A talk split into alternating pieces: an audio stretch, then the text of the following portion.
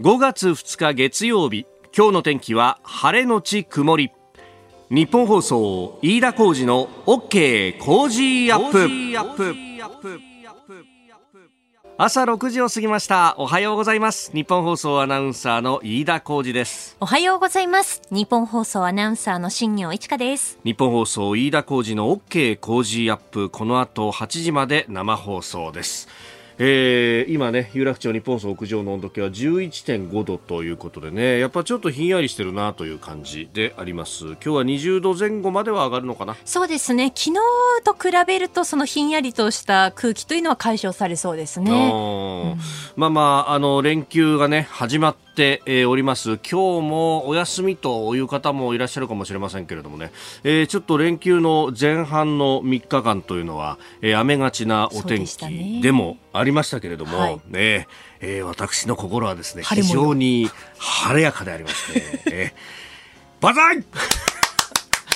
えー、あの本当に私事の私事で大変恐縮なんですが、はい、えー、我が阪神タイガースがですね、えー、なんと6連勝ということでありましておめでとうございます、えー、えー、実に9年ぶりに東京ドームでジャイアンツ相手に3連勝ができたっていうね、ね、そんなに勝ってなかったんだって。そりゃ確かにドーム行くたびに負け試合見てたわっていうね ことを非常に思ったわけでありますが、えー、たくさんのですね、えー、祝電をいただいておりましてありがとうございます。ありがとうございます。えー、沖縄うるまからわざわざいただきました、哲也さんありがとうございます。え、えー、この方もね南の島のタイガースファンですということでそうですか、えー、うるま市からありがとうございます、ね、ありがとうございます。あのもうちょっとねあの北の方に行った宜野座であ、えー、阪神キャンプやってますからね、えー、えー、見に行ったりもするんでしょうか。ね、えー、チーム内にもいい流れが定着し始めてるんじゃないですか。嬉しい限りですというふうにいただいております、えー、それからあカールカールさんは横浜堺市の栄区の方ですね、えー、須田の時期と大いに語り合ってください。東京ドームでの3立て9年ぶりのことということで阪神よみがえりましたねといただきましたけれども。まあそうは言ってもですね、えー、借金は10個残ってるぞということでようやく勝率3割3分3厘まで来たと。来ましたね、えーえー、そろそろ郵便番号でいじるのもやめとこうかなぐらいの感じに、えー、なってまいりましたが、ねえー、まあそうは言ってもですねまあ4月はジャイアンツもとっても強かったというのもありますんでまあようやくなんかセリーグもええー、少しずつ少しずつ、まあ、落ち着いてきたのかなというね、えー、感じもありますけれども、はい、まずはありがとうございます。ええー、そしてですね、あの、いじっていただいたという意味で言うと、あの、土曜日に、えー、日向坂46の増田好花さんの番組があるんですが、え。えー、そこにですねちょっと私呼ばれて登場したその収録が、えー、土曜日に流れたと、はい、えー、いうことでございます。ちょうどね、あの増田さんがお誕生日だということで、そうなんですよね。そうなんですよ。で、収録自身は、まあ、4月の半ばぐらいだったんですけれども、あの、その直前ぐらいにですね、その担当のディレクターから声かけられて、井出さん、ちょっと、あの、この日暇じゃないですかみたいな感じで来てですね、で、あの、実はあの、ごのちゃんの誕生日があるんで、ちょっとサプライズで出てほしいんですよ。おお、そうか。でも俺、これ、今までさ、これだけあの、会えそうで会えないみたいな感じのことを繰り返してたんだけど、はい、その割には兄弟番組とか言われてるんだけど、これ、このまま会えないままのがいいんじゃないのかとかいろいろ思ったんだけど、はい、いや、でも皆さん、これでもしもう会えなかったらですね、次は番組何周年の記念になるから、あと半年以上会えませんよ。あ。と半年以上会えないんだったら、ここで会っとくか、というふうにですね、またこれ、スケベ心が働いてですね、ええー、のこのこと会いに行ったわけなんですが、サプライズで登場して、そしたらね、松田好花さんが、キャーって言って、飯田さん見て、キャーってなかなかないリアクションですよね。いや、本当だよね。本当だよね。いや、全く恐縮、恐縮という感じなんですしかも最初、あの、松田さん、あの、飯田さんの姿を見て、日本放送の偉い人かなっていろいろ考えた結果あ、ね、コージーだって思ってマスクしてたから。スーツでマスクで行ったんで、ね、そうなんですよ。で一瞬本当入っていったら誰だか分かんない。誰だこのおっさんみたいな感じで。コージーだって。コージーだって、えー、いや若い子に言われるっていや本当に本当にありがたいしいやでも飯田さん、えー、ファンの皆さんに大変申し訳ない。本当に申し訳ない。あの、ラジコのね、あの、タイムフリーでまだ聞けますんで、えー、えー、まあ、ご興味ある方はぜひお聞きいただければと。ぜひぜひ、えー、あの、日本放送のお父さんって言われましたからね、松田さんに。えー、土曜日の夜、日向坂高校放送部。はい。はい。えー、夜10時からか。えー、やってますんでよかったらお聞きいただければとそうお父さんってねお父さんいやいやいやいやいやまあヨガヨナというね本当にだってねこの赤ちゃんえー、っと23になったところかなだからねえー、いやそうか俺もそんな そうだよね。おっさんだなと思いながらですね、えーありがとうございます、本当に。はい、なんか週末はあのニュースを離れたところでいろいろといじっていただいて、ね、はい、ありがとうございました。そんな日本放送のパパにお願いが焼肉おごってもらってもいいですか？いや、ちょっと待った。待った。あのさ、ツイッターかなんかでさ、あの、お願いするんだったら今日は機嫌がいいから何だってやってくれるぞ、どさくさに紛れて、なんかお願いしたら。ツイートがあったよね。溜まってた伝票とかもこう、今だったらホイホイ反抗するぞ、みたいな。ちょっとどさくさに紛れて何かねおごってもらおうかなと思ったんですけど。まあしかもねあの新業アナウンサーにはいろんな借りがあるんですけどまだ返せてないっていうね。やべえ邪悪な顔して笑ってますよ。さあ放送行こう。8時まで生放送です OK 工事アップあなたの声を届けますリスナーズオピニオン。この OK 工事アップは、リスナーのあなた、コメンテーター、私、田新業アナウンサー、番組スタッフみんなで作り上げるニュース番組です。えぜひメールやツイッターで番組にご参加ください。今朝のコメンテーターは、ジャーナリスト、須田慎一郎さん。え6時半過ぎからご登場。まずは、北海道知床半島沖の観光船沈没事故について。えー、そして、えー、6時50分ごろニュース7時またぎは岸田総理の連休外交、えー、東南アジアヨーロッパ5カ国歴訪中と、えー、いうことであります、えー、そしておはようニュースネットワークのゾーンではウクライナ情勢、えー、ロシアが5月9日の対独戦勝記念日に戦争状態をこのウクライナに関して、えー、宣言するんじゃないかという懸念が広がっております、えー、それから国民投票法の改正案について、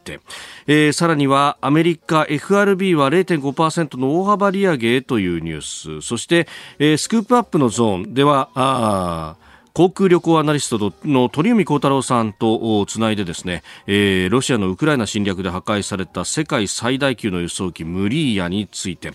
えー、ちなみに鳥海さん今ハワイにいらっしゃるということで、まあ、ゴールデンウィーク状況などについてもエンタメ、え、のゾーンで取り上げていこうと思います。えそれから番組では先週金曜から通常のお便りに加えてロシアのウクライナ侵略あなたの暮らしへの影響はと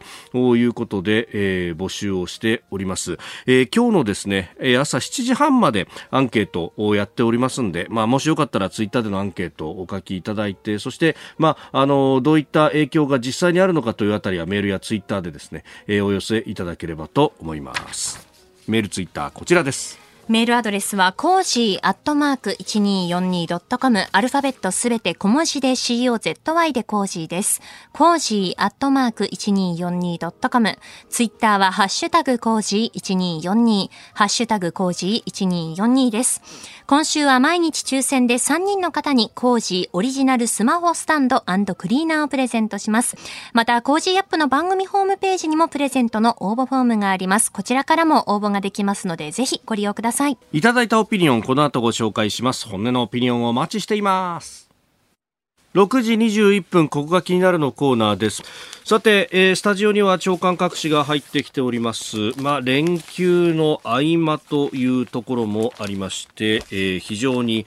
えー、紙面もですね、まあ、薄いと言いますか、あ特集で、えー、一面を作ってくるというところが多いですね。えー、朝日新聞は巨額投資未来まで変える巨大 IT 年数兆円を新技術へというニュース。えー、それからあ読売新聞、えー、キロの資本主義という特集で危うい情報支配巨大 IT ロシアにも脅威と。えー、いうことでね、この巨大 IT についてで一面から書いてくるというのが、えー、読売朝日並んでるぞという感じですね。えー、それから毎日新聞は復帰50年を目前とした沖縄、沖縄は今という特集です。絶海の島を襲う恐怖、えー、中国警戒自衛隊誘致へ攻撃目標になる懸念示す住民もということで、えー北大東島の話というものが出てきております。まあ、離島をどう防衛していくのかというところ、まあ、これはね、あの、ここ10年、20年のえー、自衛隊といいますか、まあ、日本の国防全体のテーマであります、えー、それからウクライナ情勢については産経です。ロシアが大規模攻撃兆候ウクライナ、えー、アメリカ下院議員キーウ訪問ということで、まあ、あこれね後ほど取り上げますけれどもイギリスの国防大臣などは、えー、5月9日の戦勝記念日にうん戦争を宣言するんじゃないかと、まあ、今は特別軍事行動という形でロシアやっておりますけれども、えー、これを宣言するんじゃないかというような話が出てきております、えー、それから日本経済新聞は低学歴国日本博士現、えー、研究衰退30年という、えー、教育岩盤揺らぐ人材立国という特集の第1回を、えー、書いております。まあ、教育で国を建てるっていうこと、まあ、いろんなところでね、言われておりますけれども、ね、それについて、まあ、あの、博士、博士号を取得した方の数というのが非常に減っているじゃないかというようなことでですね、まあ、その辺で、原因についても一面でも書いてるんですけれども、その中にですね、えー、過剰な学歴批判や学問より社会経験を重視する一種の反知性主義も大学院軽視の岩盤を強固にしたという一部があって。いやいやいやと。あのそれこそね、えー、学校を出ても即戦力としてなかなかね活躍できないじゃないかであるとか大学院を出ても社会人としては、えー、コミュニケーションが取れないじゃないかなんて言って批判してですね、えー、あのどちらかというとそのね、えー、社会に出てからの実学の方が大事なんであるというような論を展開しているのはどこの新聞だったかと、どこの財界だったかということを考えるとですね、えー、甚だ何かご都合主義な感じが、これは否めないんじゃないかなというふうにも、ふと思ったりもいたします。えー、それから最後に、えー、週末にかけて出てきたですね、あの大きなニュースでありますが、えー、福島第一原発、まあ、あの、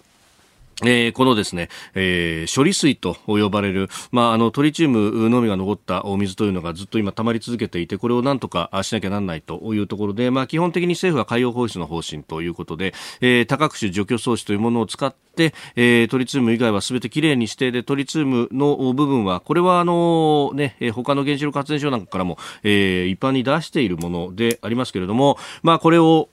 薄めて出すんだということで、えー、それに関してですね、えー、国際原子力機関 IAEA が、えー、現地で調査等々を行っていてモニタリングをやっていると。で、えー、今年2月にですね日本に来ていてで、えー、福島のサイトも含めて、えー、視察をしていると。で、えーまあ、モニタリングをしたということがあってその報告書が、えー、週末に出てきました。で、えー、国際的な安全確保の基準に照らし問題はないとする見解を示しております。で、えー、これですねあの65ペ7ページにわたる報告書が出てるんですけれどもここに、えー、来た人たちのですね、えー、プロフィール等々も載っております。で、海外からの専門家、アメリカ、アルゼンチン、ベトナム、フランス、えー、それからイギリス、ロシアに並んで、中国、韓国の専門家の方もいらっしゃって、その人たちが出した報告書が安全に問題はないと書いてあります。高書きになるでした。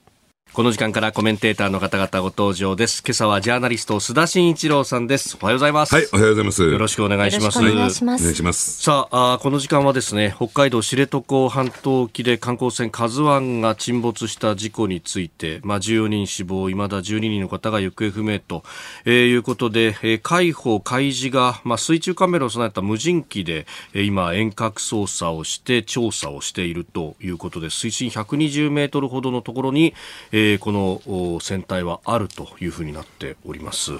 まあ、一連のね、この事故、推移、ご覧になっていていかがでしょうか？ええ、あの、やっぱりね、こういった事故に対する対応という点で言うとですね、はい、えー、まあ、きちんとやっていかなきゃならない、えー、絶対クリアしなきゃならない3つのポイントってのがあるんですよ。はい。で、それは一体どういうことかというとですね、うん、まあ、なぜこういった事故が発生したのか、はい、あの、その実態をですね、きちんと解明していくということ、ね、そしてに、それを踏まえた上でですね、えー、責責任の所在を明確にして、責任を負わせるということ。で、そして3つ目としてですね、えー、その上で、えー、まあ、再発防止策を講じるということが必要になってくる。最終ね、段階まできちんと持っていかなきゃならないわけなんですけれども、はい、そういった点で言うと、今、えー、第一ステップに入ってるのかなと思うんですけれどね。えー、で、ですから、なぜ事故が発生したのかっていうところ、えー、ですから、あのこの船舶のね、観光船のですね、引き上げ作業っていうのが、もう絶対必要になってくるんだろうなと思いますけど、それが非常にこう難しいという点、はい、そして2点目としてはですね、え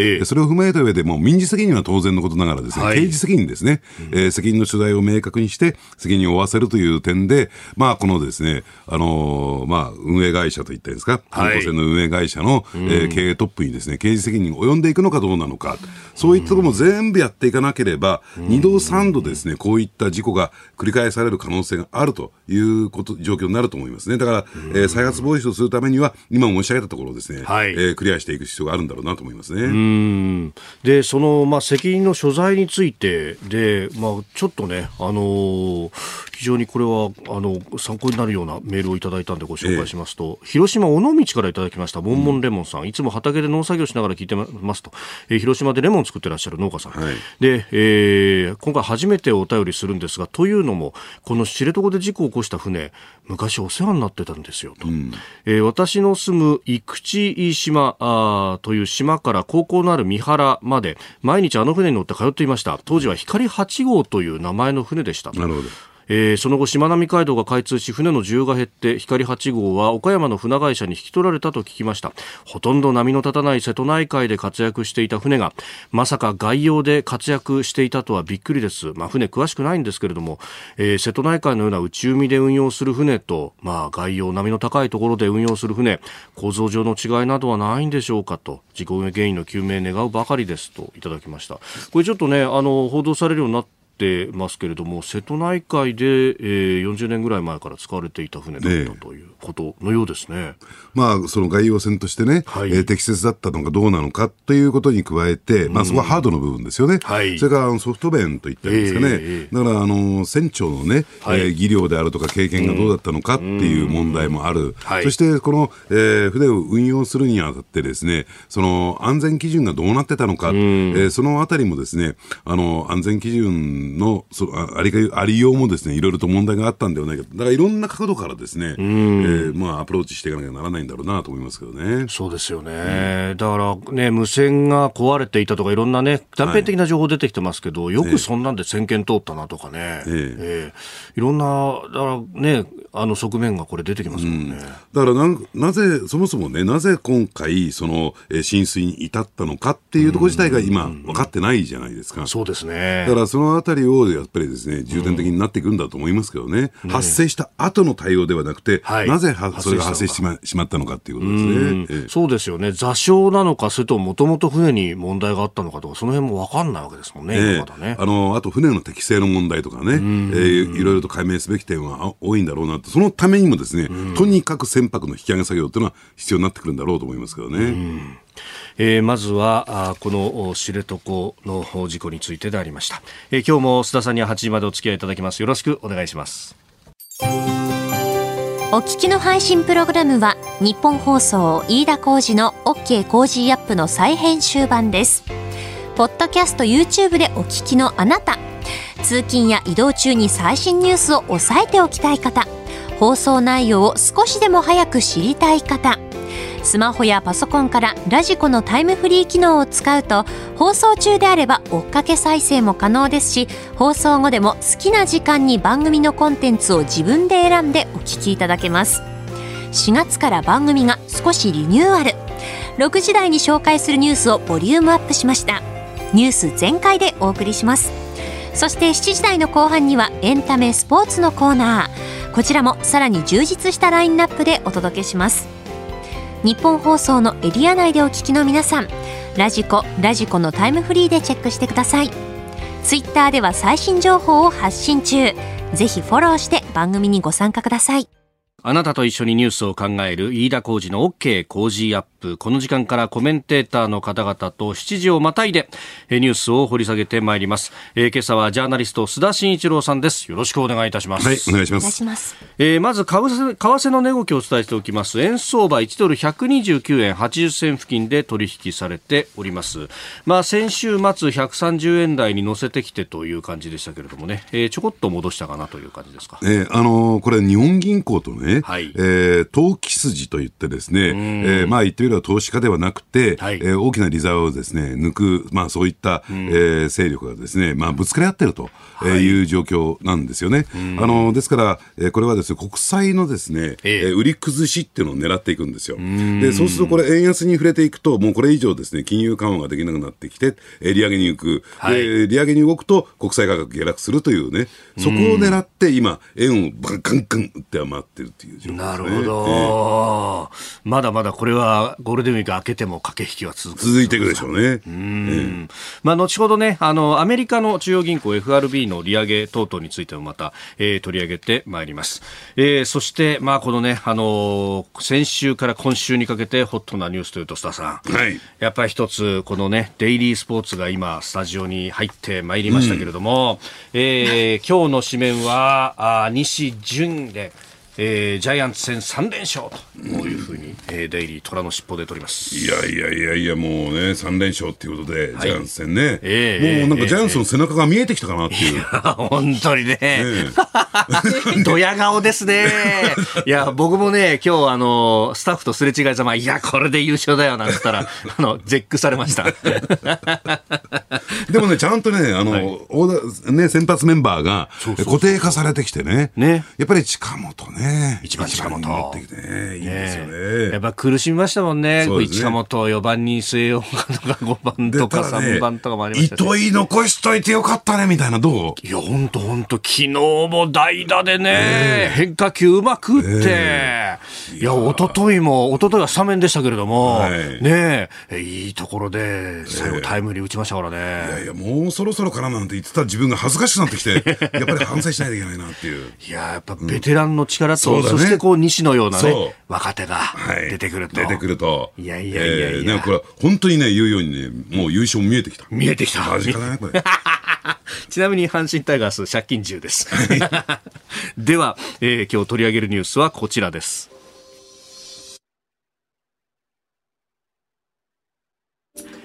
東アジアヨーロッパを歴訪岸田総理大臣がベトナムで首脳会談私の訪問の機会にベトナムとして初めてのウクライナへの人道支援を発表したことを前向きな一歩として評価をいたします。ベトナムは独立当時からロシアとさまざまな関係があります。いろんな理由でその G7 と同じ行動は取れないという国はいます。こういったすり合わせを行っていくこうした努力を我が国は特にアジアを中心に行っていくことは重要であると認識をいたします。東南アジアとヨーロッパ5カ国歴訪中の岸田総理大臣は昨日ベトナムのファン・ミンチン首相と首脳会談を行いました。会談ではウクライナ情勢について即時停止の重要性や民間人に対する攻撃への反対で一致、えー、即時停戦の重要性ですかね、えー、主権領土の一体性の尊重が重要だと確認しました。えー、4月29日、先週金曜日からですね、インドネシアを皮切りに、歴訪しております、ベトナムを訪問し、そしてタイに移動ということで、えー明日、あ、今日ですね、えー、タイのプラユット首相と会談予定というふうになっております。2カ国目ベトナムでの、えー、首脳会談、そしてその後の岸田総理の記者団へのコメントの様子をお聞きいただきました。さあ、この歴訪、どういう意味がありますか、ええ、あのやはりですね、まあ、ロシアの、ロシアによるですねウクライナ侵略の、はい、えー、影響を受けて、ですね、うん、じゃあ、どういうふうに世界の体制をね、えー、整えていくのか、構築していくのかっていうのは最大のポイントなんですけれども、はい、ただ、それについてもですね、まあ、新たなステージに入ってきたと、えー、考えてもらっていいと思うんですね。じゃあ、新たなステージって何なのかっていうと、これまではですね、ええ。ー、まあ、ロシアに対して、えー、まあ、できる限りのですね、プレッシャー、圧力をかけて、まあ、これは経済制裁が中心になっていくんですけれども、はい、でそしてですね、ウクライナの侵略を止めるような、うん、ですから、ある意味でですね、ロシア経済に大きなダメージを与えて、場合によっては、ロシア経済を崩壊させるぐらいのですね、はい、まあ勢いで強い調子で臨むというのが、これまでのスタンスっていうか、やり方だったんですが、まあ、新しい政治何かというと、はい、この戦争が長期化していく、えー、そして長期化した後のね、ことも見据えて、どういうふうにその世界経済を、の枠組みをですね、新たに構築していくのか、まあ、具体的に何が言いたいのかっていうと、はい、まあ、これ以上ですね、ロシアビジネスといったんですか、えー、経済の分野で、特に民間企業の世界でね、えー、ロシアビジネスっていうのはもう成立し得ないと。で、えー、途中で場合によってはルールの変更も行えるかもしれないし、はい、えー、まあ言ってみればですね、ウクライナ以外の国に対する軍事的な、えー、侵攻であるとか侵略であるとか、そういったリスクも避けることができない、えー、そういった状況の中で民間企業が、えー、ロシアへ出て行って、えー、ビジネスをする、商売をするっていうのは、ちょっともう成立しない、もうそういう状況になってるんですよ。これ体制、プーチン体制が、えーね、ひっくり返ればまた別なんでしょうけども、はい、そうじゃない限り、もうそこは成立しませんよ。ただ、えー、そこをいきなりゼロにするわけにはいかないんだから、えーね、まあそこをですね、徐々に徐々に引いていく中で、G7 はもうおそらくですね、意思の統一として引いていくと、はい、もうやらないと。いう方向になってきた、うん、じゃあ、あなた方どうするんですか、そのことによって、えー、まあエネルギー中心にですね、うん、あのかなり大きな影響が世界経済全体の枠組みの中に及んでくるけれども、あなたの国はどういうスタンスで、どういう立場で臨むのかっていうところを、えー、まあ、えー、協議しに行ってるんだろうなと思いますね。うんねあの今もコメントにありましたが、あ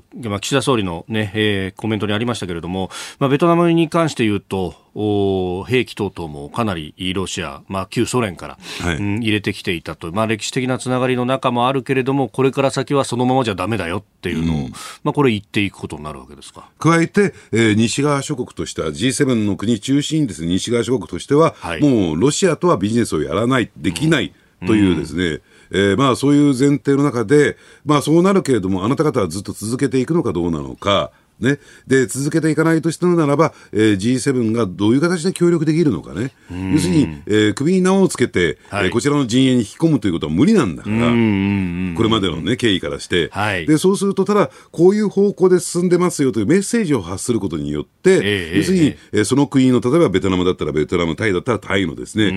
ーまあ、リスクを最小限に食い止めようじゃないか。という動きですね、これは。やっぱりこれね、あの、ロシアに対して、もちろん G7 は自分たちの国としてやらないよっていうのもありますけど、これ、じゃあロシアと取引した、あの、他の国に対しても、セカンダリーサンクション、二次的制裁をやるんじゃないかみたいな話が、特にアメリカなどはずっと出てますよね。そうですね。その辺のリスクをちょっとずつ、まあ、縮減していくってことになりますか？ええあの、ですから、その、えー、二次制裁の件についても、はい、やっぱりこれはですね、アメリカサイドにどういった状況下で、どういった条件件で、はい、えー、それが発動されるのか、それを明確にしてくださいということが、えー、なされてるんですよ。要するになんかこう、思いつきでやられてしまうと大混乱にこれ陥りますからね、特に金融制裁の場合は。だから、えー、そこのルールの明確化っていうのはアメリカにとっては必要なんじゃないかなと思いますね。えー、アジア、ヨーロッパ歴訪中の岸田総理大臣、まあ、この特に ASEAN 各国、この後タイ、そして、えー、イタリア、イギリスというね、ヨーロッパ2カ国訪問しますが、うん特にこのヨーロッパよりはアジア各国に関しては、えー、この先の G7 の流れ、そして、まあ、それに対して、えー、各国事情があるという中で、まあ、どこまでリスクを減らすことができるのかということを、え。え、話すという話がありました。で、一方でアメリカの二次的制裁、うん、ね、えー、ロシアと取引した例えば銀行とかに対して、えー、ドル使わせなくするぞみたいなことがあるのかどうなのかと、ね、このあたりこう、アメリカの中でも割れてるって感じですか？ね、あのただですね、そのアメリカもですね、実は、えええー、先週非常に興味深い動きがあったんですよ。はい、それ何かというとですね、ご記憶ありますかね、えー、ロシア国債のデフォルトがまあ、事実上回避されたというかですね、うん、えー、4月4日にですね、償還期限を迎えていた、はい、えー、まあ、お金がですね、あの、これシティバンクのロンドン支店に、あの、振り込むことができましてね、えー、結果的にですね、えー、国債、ロシア国債の、えー、元利の支払いができたというね、えー、一報がですね、先週流れたんですよ。なるほど。で、もともとはですね、4月4日時点では、ええ。これは決済を請け負っている JP モルガン・チェイスが、アメリカ政府とのですね、あの、協議の中で、えー、その資金移動についてタッチできないと。ドル決済にはタッチできない。ここはタッチしないと、払うに払えないんですよ。なるほど。これで、えー、払う支払いができなくて、ルーブルの支払いで代替という、それがデフォルトですよということになって、はい、えー、5月4日のですね、30日の猶予期限までどうなるのかっていうことが固唾を飲んで見守ってたんですね。で、じゃあなぜシティバンクのですね、ロンドン支店がそれができたのか、はい、これおそらくですね、アメリカの制裁一瞬緩んだんではないかという観測が出てるんですよ。つまり、ロシアがデフォルトに陥ると、はい、えー、かつてのロシア危機みたいな状況になって、うん、で、まあ、その、全員の第三国と言ったらいいんですかね、ええ。それ以外の国々に大きく影響が及んでいく可能性があると。あるいは国際金融マーケット、はい、えー、ここがですね不測の事態を迎える可能性だってあるから、そういった、えー、リスクはとりあえず排除しよう、つまりロシアに塩を送るんではなくて、そういった、えー、大きな変動を回避しようとしたんではないかと、これ、観測ですよ。なるほど、えー、まあ、あんまりね、日本のメディアはこのあたり、えー、えー、これまで指摘してないんですが、はい、そういった観測がですね今、国際マーケットに出回ってるんですね。うん。そのこう国際的な金融システムのリスクと、えー、まあ、ロシアに対する制裁って両方天秤にかけてこうどっちがリスクが高いかというようなことを、ええ、当座は考えたと、ええ、あのこれはちなみにということで、はい、あのシティバンクにもぎりぎりね、えー、先週の週末に間に合って、えー、取材したんだけど、ノーコメント。ノーコメント、ええ、ノーコメントってことは、でも否定も肯定もしてないですね。なええ。なるほど、ええ、定めてこう国際政治的なマターであるから金融機関として何か言葉を発することもできない。できないっていういや、逆になんかいろんなこと考えちゃいますね。えー、でもね、そうこう考えると、えー、まあ、あの、返り血の部分っていうのは、やっぱりいろんなところにこう出てくるわけですね、えー、制裁をこれだけ強くやれば。だから、おそらくですね、今、東南アジアね、えー、東アジア回ってますけれども、はい、まあ、そういった意味で言うと、そういった経済的にですね、えー、大きくない、まあ、脆弱な国々が一番その返り血を浴びるわけですから、だから、そういったところに対しても配慮というか、目配りをしていかないと、はい、えー、ロシアに対してのその一致した、えー、行動は、アクションは取れないっていうことなんだろうと思いますけどね。ね。えー、そして、まあ、これね、いろんなところにこう影響が出るというこのウクライナの侵略について、今、あのツイッターのアンケートであなたの暮らしへの影響はというテーマで、この後7時半まで、えー、受け付けているんですけれども、やっぱりいろんなコメントが届いててですね、はい、こちら、三つさんという方、ツイッターでいただいたんですが、えー、ウクライナ侵略の影響、仕事でヘリウムガスの制限が出るようになって、えー、大事な測定が滞るようになりましたと、メーカー系の方なんですかね。えー、ということで、まあ、世界を脅かす、まあ、コロナ、武漢熱と戦争いずれも、えー、隣国とその隣の出来事で距離関係なく我が物として考えたいというふうにコメントをいただいております、まあ、この素材が入ってこないとかそういう部分っていうのもいろいろ影響が出てきますね、そうですね。それとあとですね、はい、あの水素いろんなところで使われるし、うんうん、えー、実際エネルギーともされてますけれども、はい、これはねあの天然ガスから生成されるんですよ。あだからそんなところにも影響が出てきたりしてるんですね。なるほど、はい、まあねあの一部は太陽光発電で電気分解でみたいなことも言われますけど、はい、やっぱりそれは効率も悪いし、ええ、副産物的に出てくる水素ガスっていうものを使っているところは多いわけですね。ええ、だから天然ガスから、えー、生成するというのは一番効率的だし、えー、まあコスト的にも安いということなんですね。で、それをですね、積極的にサハリンだとか北極海でやろうとしたっていう流れがあるんですよ。うん。そこら辺のね、あの、利権だとかっていうのも今後はどうなっていくかわからないですね、はい、えーえー、まずは七時またぎ、まあ、岸田総理の、ね、東アジア、ヨーロッパ歴訪という話から、まあ、ウクライナ情勢についてお話をいただきました。おはようニュースネットワーク。取り上げるニュースはこちらです。イギリス国防大臣5月9日にプーチン大統領が戦争を宣言する可能性に言及。イギリスのウォレス国防大臣は先月28日ロシアのプーチン大統領が5月9日の対ドイツ戦勝記念日に合わせてウクライナと戦争状態にあると宣言する可能性に言及しました。これまでロシアは特別軍事作戦と表現してきましたが戦争状態を宣言することで戦闘が一層長期化するとの見方が広がっております。地元のラジオ局の番組の中で具体的な情報があるわけではないとした上でこの見方を示したということであります。はい、あのー、このね発言がきっかけで、ね、はい、えー、まああの宣戦布告戦争状態に突入するんではないかという見方がですね、うん、非常に大きく広がっていきましたよね。はい、まあただとは言ってもですねこの、えー、戦争状態を宣言するということはですねあくまでもロシア国内のね、うん、えー、事情によるものだろうなと思いますね。うん、要するに、えー、まああののロシア国内の体制をですね、はい、戦争体制に持っていくというところで、例えばその予備役の動員が可能になったりですね、あるいは物資のですね優先的なその軍事へのですね優先的な振り分けが可能になったりとか、あるいはもうすでにやっていますけれども、はい、えー、情報統制なんかも含めてね、その戦時体制に持っていくことが、えー、一つ大きな目的として考えられるんじゃないかなと思いますね。うん。その辺そう考えると、まあ、物資の面だとか、あるいはこう人員の面だとか、はい、現場足らなくなってるぞっていうことなんですかね。もう全く足らないですし、でそしてですね、えーまあ、ウクライナと国境を接するロシア側、旧来からのロシア領の方にですね、はい、あの攻撃が始まっているという状況も受けてですね、まあ、そういった意味で言うと、これ本格的に、えー、大量に兵員を増員しないとですね、はい、もうこれは押し返される可能性も出てきた。そうじゃなくてもですね、うん、えー、西側諸国からですね、ウクライナに対して攻撃型の兵器、はい、えー、これが大量にですね、提供されるような状況になってきて、えー、これはロシアとしても本腰入れてということなんだろうと思いますけどね。先週ドイツが対空戦車をゲパルトというものを出すということを言いましたし、うん、またポーランドも200両ほどの戦車を出すということが出てきましたね。ねだからこれまではどちらかというと防御型の兵器、向こうが攻めてきたときに、はい、えー、撃ち落ち落とすための、えー、対空砲であるとかね、そういったものが主体だったんだけども、要するに戦線をですね押し返す用の、はい、えー、武器が出てきたということですよね。うん。これね、そうなってくると、まあ当初3日で落ちるみたいなことを言われていたね、うん、えー、キーウ。それがもうこれ東部戦線膠着状態になっていく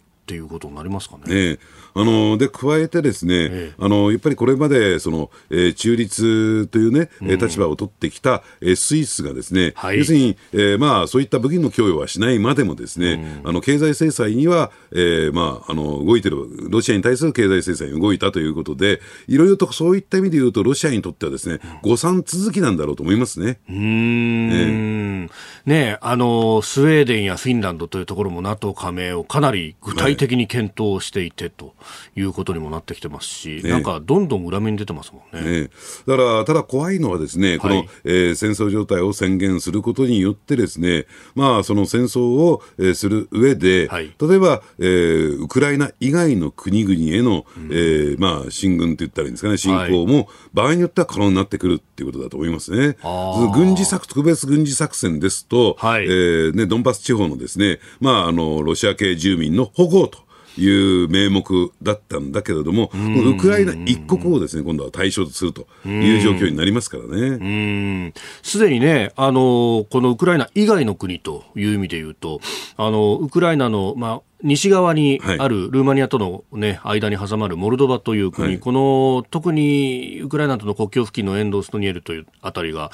えー、ここに向かって進軍していくんであると、モルドバも取るぞみたいなところまで、なんか話出てきてますもんね。えー、ですから、一つ当面のポイントになるのは、はい、あのオデッサ、えーね、非常にこう重要な港ですけれども、はい、ここに対する攻略戦っていうのが、えー、出てくる。で、そうするとですね、そこを安定的に、もうすぐ、すぐ北側はモルドバに入ってきますからね。そうですね。だからそこをですね、取るために、攻略するためには、えー、モルドバも、えー、含めてですね、えー、まあ攻撃しないと、えー、まあ安定的に取れないということになるんだろうと思いますけどね。うん。これね、あの、ラジオでなかなか地理的に説明するのが難しいんですが、ね、まあ、あの、あえて、まあ、例として挙げるとですね、この黒海、黒い海というのを、まあ、大きく開いた口だと思うと、うん、その、まあ、あの、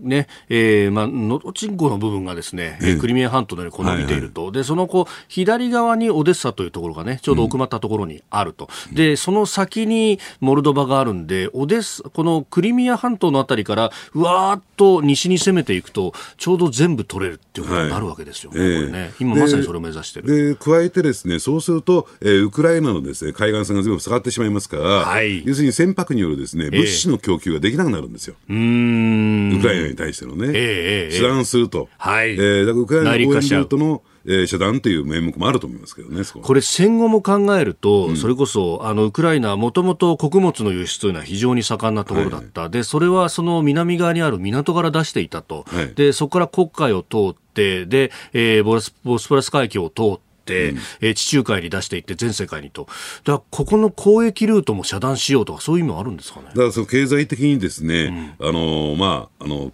のあの影響を与えていくっていうね、えー、ところも大きな狙いとしてあると思いますねだからこそ今、われわれの停戦に応じた方がいいぞっていう脅しにもなる。いや、というよりもですね、もうそこは当初から取る予定だったんじゃないかなと。あつまり、あ、あのーそこの部分ってアゾフ海という海なんですけれども、はい要するにアゾフ海については、ええまあ、ロシアの聖域に持っていくと。うん。で、つそうすると国会がですね、ロシアの、えーまあ、管理下といったらいいんですか、はい影響力下に置かれるということですよね。そうすると、まあ、国会艦隊も含めて安泰であると。ええで、加えて不登校の確保と。凍らない湖。はい。うーん。これはもうロシア帝国、あの時代からの悲願なわけですもんね。そうですね。それをロシアにとっては。その時すらできなかったことですからね。ええ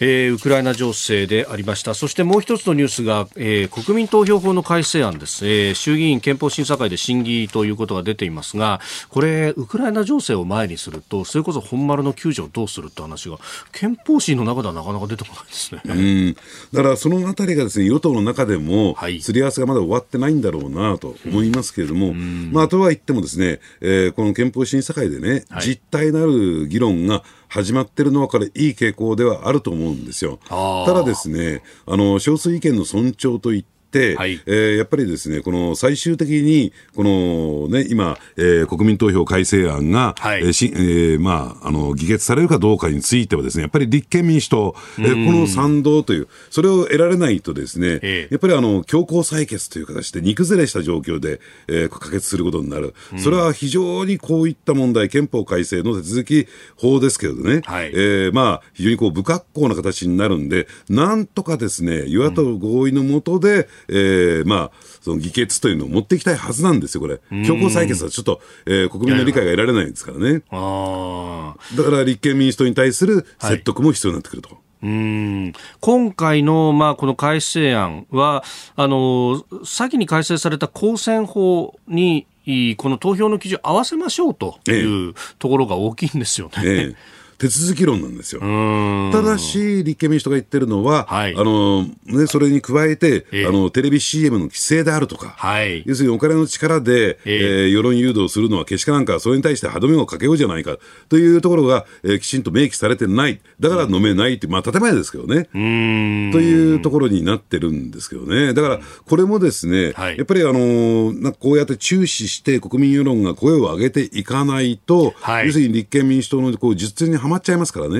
やっぱり、えーね、ただ、えー世論の声がどういう方向になっているのかっていうのを無視すると、はい。これ立憲民主党もですね、えー非常にこう厳しい状況になりますから、やっぱりそういった国民が声を上げていくっていうのも必要なんだろうと思いますけどね。うん。まあ、あの週末ごとにね、いろんな会社、世論調査やってますけれども、ええ。やっぱりこのウクライナの情勢を見て、じゃあ、明日は我が身であると、こう台湾海峡だとかに影響があるんじゃないかっていうふうに懸念する人は、えー8割ぐらいに上るし、ねあのーそういう意味では安全保障に関してっていう関心が今、高まってる時期ではありますよね。ええだから、あの先ほど飯田さんが言われたようにね、本丸であるその9条がこのままでいいのか悪いのか、でダメだと改正しろと言ってるわけじゃないんですよ。ええそういった議論も、要するに国際情勢の変化で、えー議論していくべきなのに、こう入り口のところでね、うんで本丸の議論ができてないっていう。まあ、これ、手続き法ですもんね。ええ非常に歯がゆい状況にあることは間違いないと思いますけどね。うんまあ、このね、あの熱に浮かされたようにやるっていうもんじゃないなというのはね、憲法については、はいえ思いますけれども、一方で、その議論すらしないんじゃ論点も深まっていかないし、わからないよねっていうのは、これはあるんじゃないかと思いますよね。ええで問題があった場合に、はいそこを直していく、正していくために、時間的な猶予がないんですよ。そのこともきちんと考えるべきじゃないかなと思いますけどね。憲法が変わってすぐに国がい守れるようになるかって言ったらそんなことはなくて、えそこからいろんなものを整備していかなきゃいけないわけそうですもんですね。えいや、本当そう考えると時間ってなかなかあるようでないですよね。え全くないですね。ええそんな中で明日、う憲法記念日を迎えるというところであります。以上、おはようニュースネットワークでした。続いて、教えてニュースキーワードです。アメリカ FRB0.5% の大幅利上げ。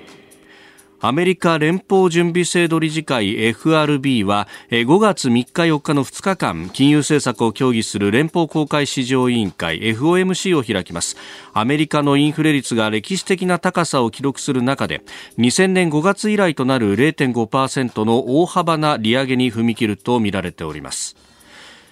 FRB、まあ、アメリカの、ね、中央銀行にあたるところで、えー、ありますが、このインフレ退治ってもの、結構手こずってるんですか、アメリカは？そうですね、あの市場空前ですね、高インフレということで、はい、まあ、これはもうね、えー、利上げをしていかなきゃならない、じゃあ、その利上げがですね、どの水準で収まるのか、収束するのかっていうのが、ちょっと見通しが立ってないというね、えー、ところがですね、やっぱり大きなリスク、株式マーケットにとっては大きなリスクとして出てきてるわけなんですね。ね確かに先週末のね、ニューヨークダウ平均は大幅な下げということで、939ドル18セント安と。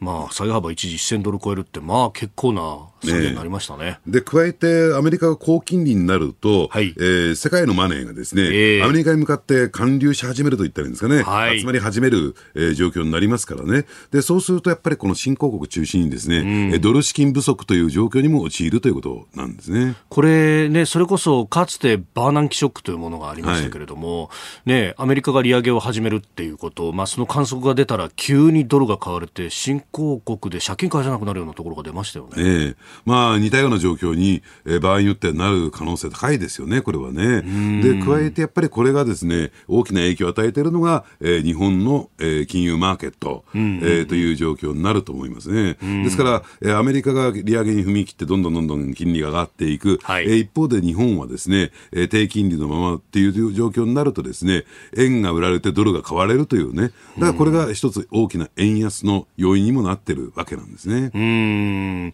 まあ、円で調達して、で、金利の安い円で調達して、それをドルに変えて運用すれば儲かるぞってい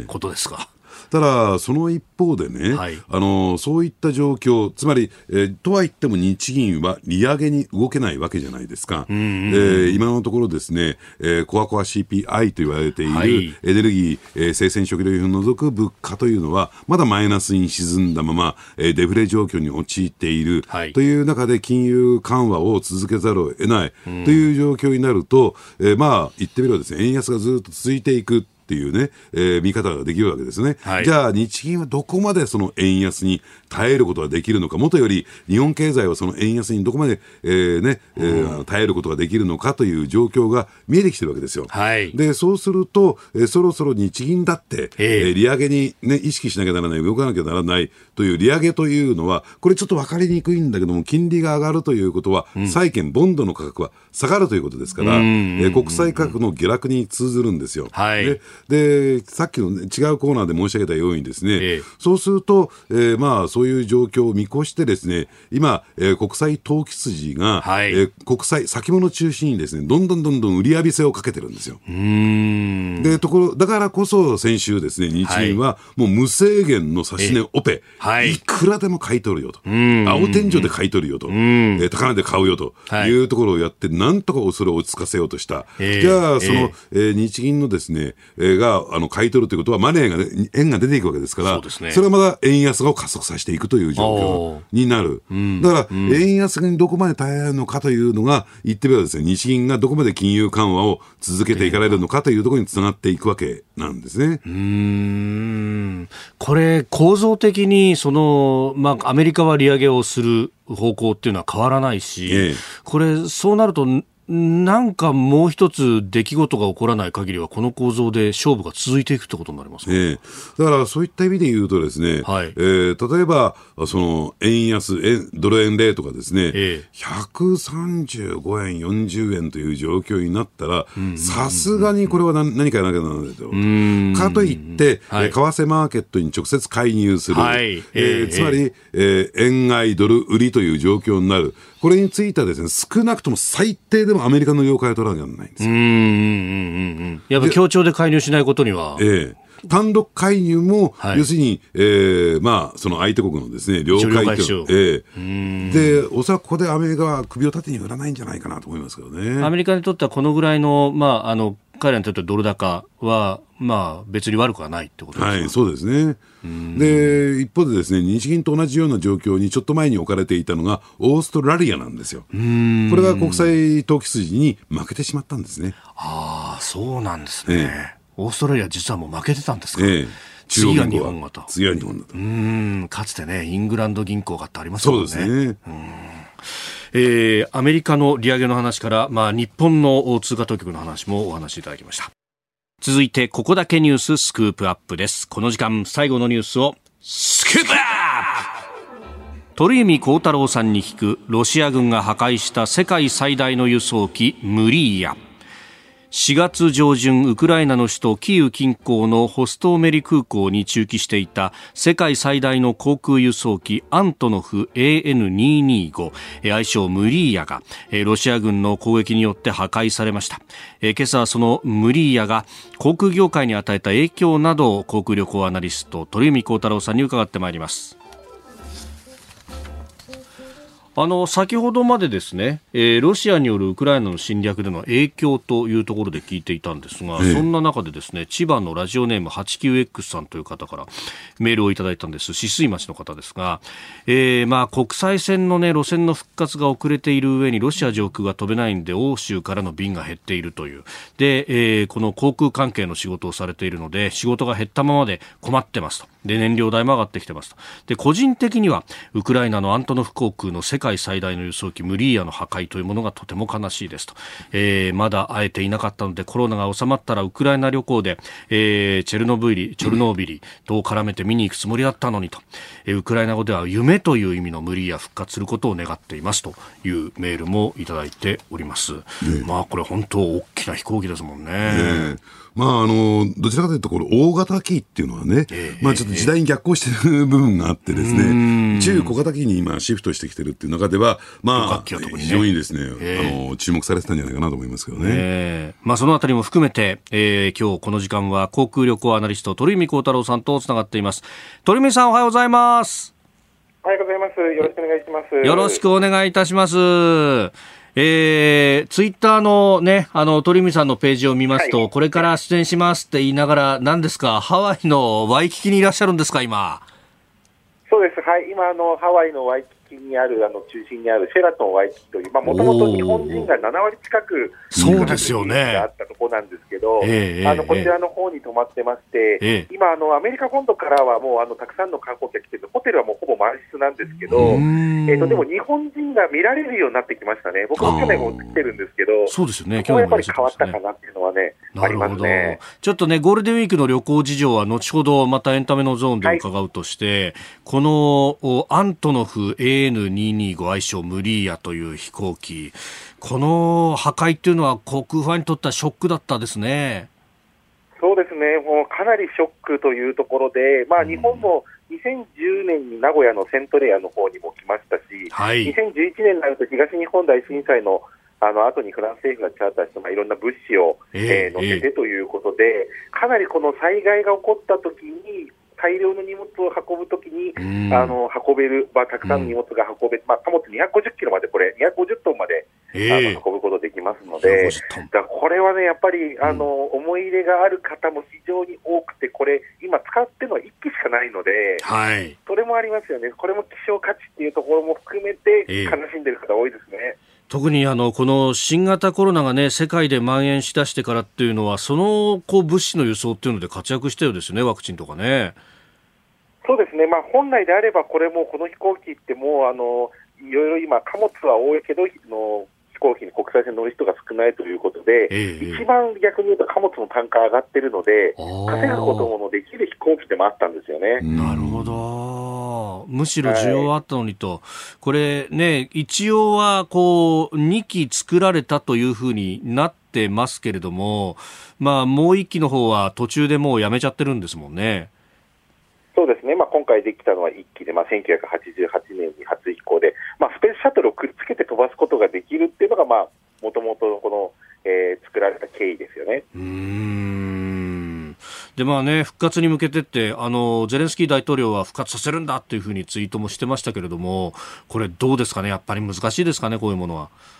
いやかなり大変だと思います、やはりまだ1機しかない飛行機ですし、うん、あの飯田さん、詳しいと思いますけど、この飛行機ってあのエンジン6個あるんですよね、6発ついてるんですよね。よね。えー、で普通、今あの、エアバスの A3 始まるとか、ジャンボとか4発機で、はい、今、時代はもう2発、総発機っていうふうな、まあ、そういった時代の中で、6発っていうのはもうそれだけで、まあ、あのかなりあの作るのも大変っていうのもありますので、はい、ちょっとまあこれね、今、募金活動とか始まってるんですが、ただ、ウクライナこのあのがまたこれから戻ってくる時の象徴になればいいかなっていうのはありますけど、まだちょっと戦争中ということがありますので、えー、まあ、その終わってからになってくるのかなとは思いますけど。うんさあ、まあ、この、ね、ウクライナの情勢、日々刻々変わるところですが、これ、鳥生さん、航空旅客に対する影響っていうのも相当大きいですよね。相当大きいです、まあ、日本人も海外行けるようになりまして、まあ、今、私もハワイにいますけど、えー、あとバンコクに行かれたりとか、オーストラリア行かれたり、ロサンゼルスによく行かれたりしてる方もいるんですが、うん、これ、ウクライナのこれなければ、本当にこのゴールデンウィーク、パリとかロンドンとか、イタリアとか行ってた人、結構いたと思うんですよね、えー、それが今、便数が少ないのと、飛んでいても時間が前より5時間ぐらい余計にかかるということで、えー、かなり今、行ける人は限定的なのかなっていう感じですよね。これはあれですか、シベリア上空が飛べないからということですか？そうです、シベリア上空飛べないことで、まあ、北回り、南回りを活用して、大体直行便でいうと4時間ぐらい時間がかかるかなと。ですので、あの中東のカタール航空とか、はい、エミレーツ航空みたいなので、中東経由で行くのが今、価格的には一番お得に行けるかなと。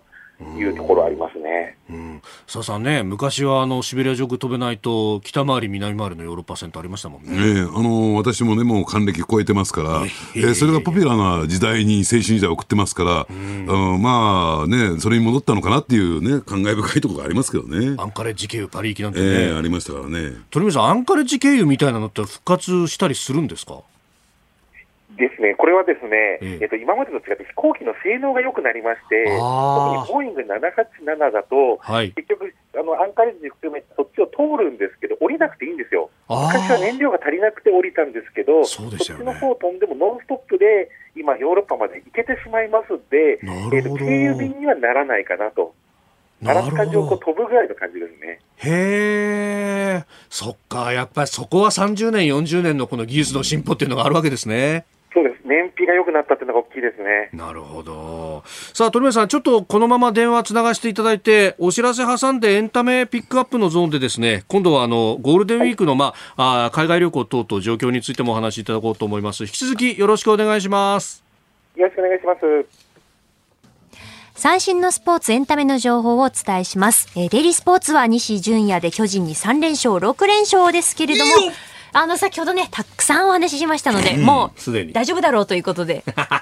ね、いやいや、それぞれのバッターのね、状況もね、ね全部詳細に語っていかないと。えー、近本、そしてね、うん、中野、中野、佐藤、大山。またエンディングでね、そちらは、あの、鳥海さん待ってますから。はい、はい、失礼しました。その通りだ。というわけで、えー、今まさにハワイにいらっしゃいます鳥海さんです。引き続きよろしくお願いします。よろしくお願いします。よろしくお願いします。さあ、ゴールデンウィーク、ね、先ほどハワイも日本人の姿を見るようになったとおっしゃってましたけど、変わりましたか？そうですね、あの僕、昨年もあの8月にハワイ来てたんですけど、えー、その時はほとんど日本人とすれ違うことがなかったんですけど、えーと、今回はですねそのワイキキのホテルに、はい、まあ、今、僕泊まってるシェアトンワイキキもそうですし、まあ、例えばハレクラニとか、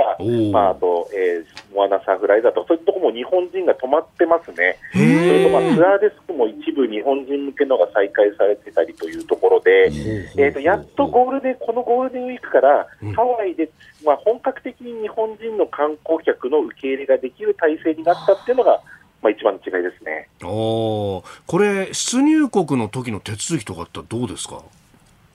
そうですね、まあ、行く前にですねワクチン接種証明書をまず取得をした上で、あと出発の前日か当日に PCR を受けて、それが陰性出れば、チェックインができるという形で出発できますし、あと帰りもあの帰国する72時間切った段階で、また現地で PCR 受けなきゃいけないので、私も着いた瞬間にあのその日のうちに受けてきて、もあの陰性出たので、あの日本に帰ることは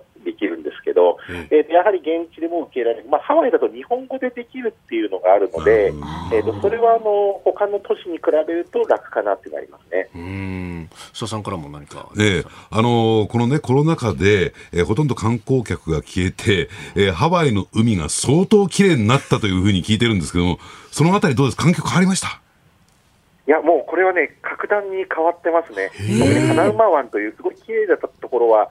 時期全く人を入れなかったんで、はい、えーと、海が見違えるように綺麗になりましたし、ワイキキのビーチにおいても、あの以前に比べるとあのかなり綺麗になって、またちょっと観光客が戻ってきて、ちょっと若干戻ってはいますけど、それでも昔に比べれば今、綺麗な状況ですし、まあ、日焼け止めなんかもあの環境に優しいものしか使っちゃいけないとかありますので、そこら辺の配慮もありますね。なるほど、やっぱその辺も変わったんだ。これ、まあ、そうですね、飯田さん、あの、えっ、ー、と、今度あの ANA のあの2階建ての、はい、のエアバス A38 までホヌってありますよね。フライングホヌ。ええ、これがね、7月1日から戻ります。お、マジっすか？やっと飛びます。週2回なんですけど、えっ、ー、と、毎週金曜日と土曜日の2日間、はい、あの、飛びますし、あとハワイ便も ANA も JAL も毎日運航になりますから、7月からはね、本当に今まで通り行きやすくなりますよ。今、便が少ないから結構こう、席の値段が高いっていうの話もありますけど、その辺も落ち着いてきますかね、そうすると。そうですちょちょっとまああの燃油サーチャージがあの6月から値上げしますので、えーとまあ、もう割引運賃は出してきているので、できれば夏行かれる方も5月中に購入することは強くお勧めしたいかなと思いますよねなるほど、わかりました。いや、最後に耳寄りな情報をいただいてありがとうございます。鳥海さん、またね、あの帰国されたところでもいろいろお話聞かせてください。はい、ありがとうございました。どうもありがとうございました。ありがとうございました。えー、ハワイで、まあ、これは取材中ですよね、えー、鳥海幸太郎さん、航空旅行アナリストと電話をつなぎました、うん、いや、なんとなくそういう日常も徐々に戻ってくるのかなっていう感じですかね。そうですね。本当にですね。海外に行けるようになると、また新しいステージにね、えー、アップしたような感じもしますし、しかし、羨ましいな。羨ましい。肩書きに旅行アナリストってのつけようかな。なるほど、うん、そしたらどこでも行けるどこでも行ける。そんなことない。おで。って。以上ニュースエンタメピックアップでした。あなたと一緒に作る朝のニュース番組飯田浩司の OK コージーアップ。日本放送の放送エリア外でお聞きのあなたそして海外でお聞きのあなた。今朝もポッドキャスト YouTube でご愛聴いただきましてありがとうございました。飯田浩司の OK コージーアップ東京有楽町日本放送で月曜日から金曜日朝6時から8時まで生放送でお送りしています。番組ホームページでは登場いただくコメンテーターのラインナップや放送内容の原稿化された記事など情報盛りだくさんです。また公式ツイッターでは平日は毎日最新情報を配信中。ぜひチェックしてみてください。そしてもう一つ飯田浩二アナウンサーが「夕刊富士」で毎週火曜日に連載中。飯田浩二の「そこまで言うか」こちらもぜひご覧になってください。忙しい朝そして移動中。ニュースを少し深く知りたい時。ぜひ AM、FM、ラジコはもちろん日本放送のポッドキャスト YouTube でお楽しみください。